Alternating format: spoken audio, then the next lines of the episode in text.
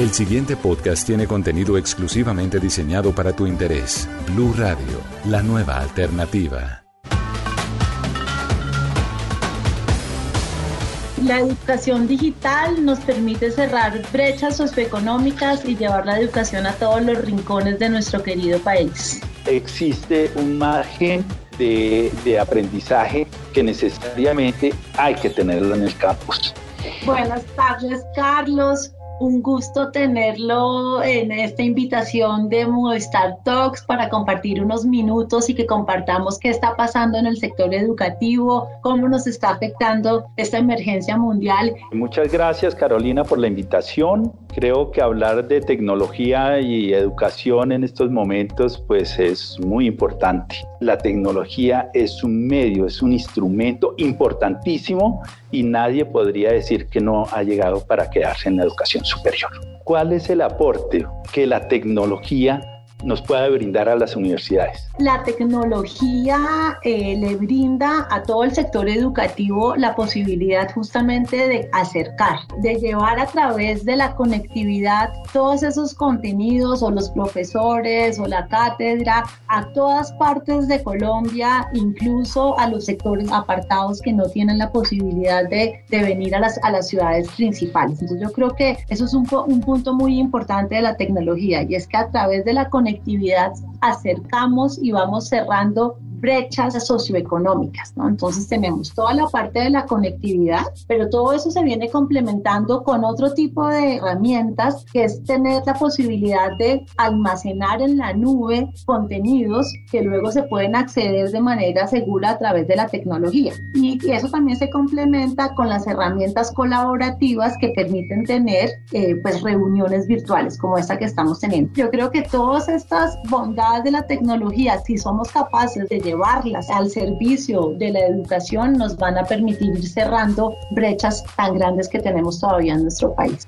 Realmente la educación en Colombia se ha venido preparando tecnológicamente para asumir su servicio de la mejor forma, con diferencias. Hay universidades que por su función, por su carácter, por su pedagogía, son universidades presenciales, pero que utilizan la tecnología. De hecho, una universidad como la nuestra, que preferentemente es presencial, la tecnología es importantísima para, nuestro, para el diseño, para las clases normales, la dotación de las aulas, para los sistemas que utilizan los profesores en su cotidianidad, en sus clases.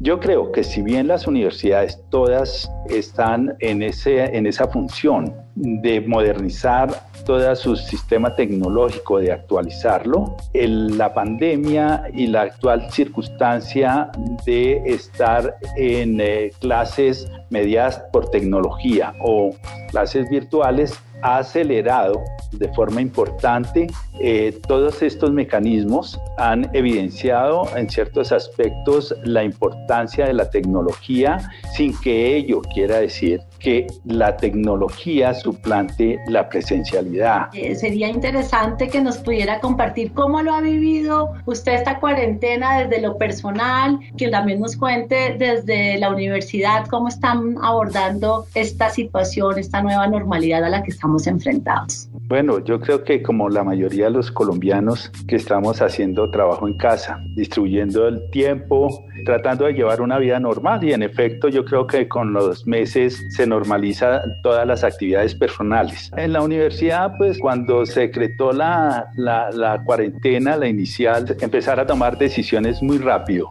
Yo creo que el éxito que hemos tenido en aceptación por parte de la comunidad es que incluimos la representación estudiantil y la representación profesoral para todas las determinaciones. ¿Cómo ha sido el trabajo en casa para ustedes que están en el servicio de la tecnología, eh, si les varió o no por el efecto de la pandemia? Sí, no, la verdad es que para nosotros, yo creo que como a todos los sectores, un montón de cambios, yo también en lo personal, también un cambio eh, radical adaptarnos a esta nueva realidad. Los niños, la verdad, me, impactó porque mi hijo pequeño, manejando todas las herramientas de la nube con retos, pero también digamos con muchas oportunidades. Desde lo laboral, el 95% de las personas que trabajamos en la empresa eh, trabajar desde la casa, de toda la fuerza comercial que tenemos nosotros presencial, pues pasó a atender a los clientes de manera remota. Muchos de nuestros empleados no contaban con la conectividad en la casa.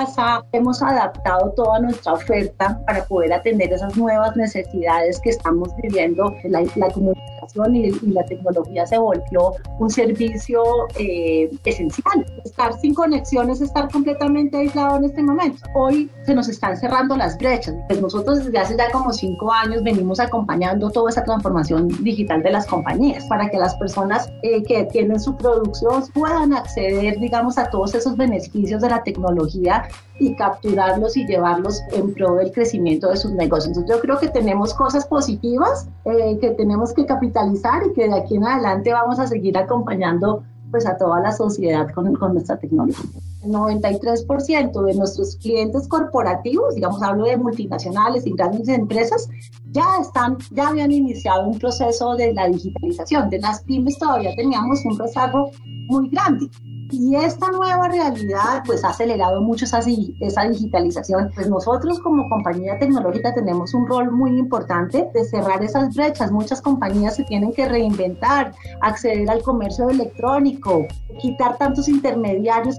¿Cómo se está planteando la educación superior en Colombia? Una universidad como la nuestra se programan más o menos al semestre 3.000 asignaturas. De esas 3.000 asignaturas se dictan durante los cinco días de la semana.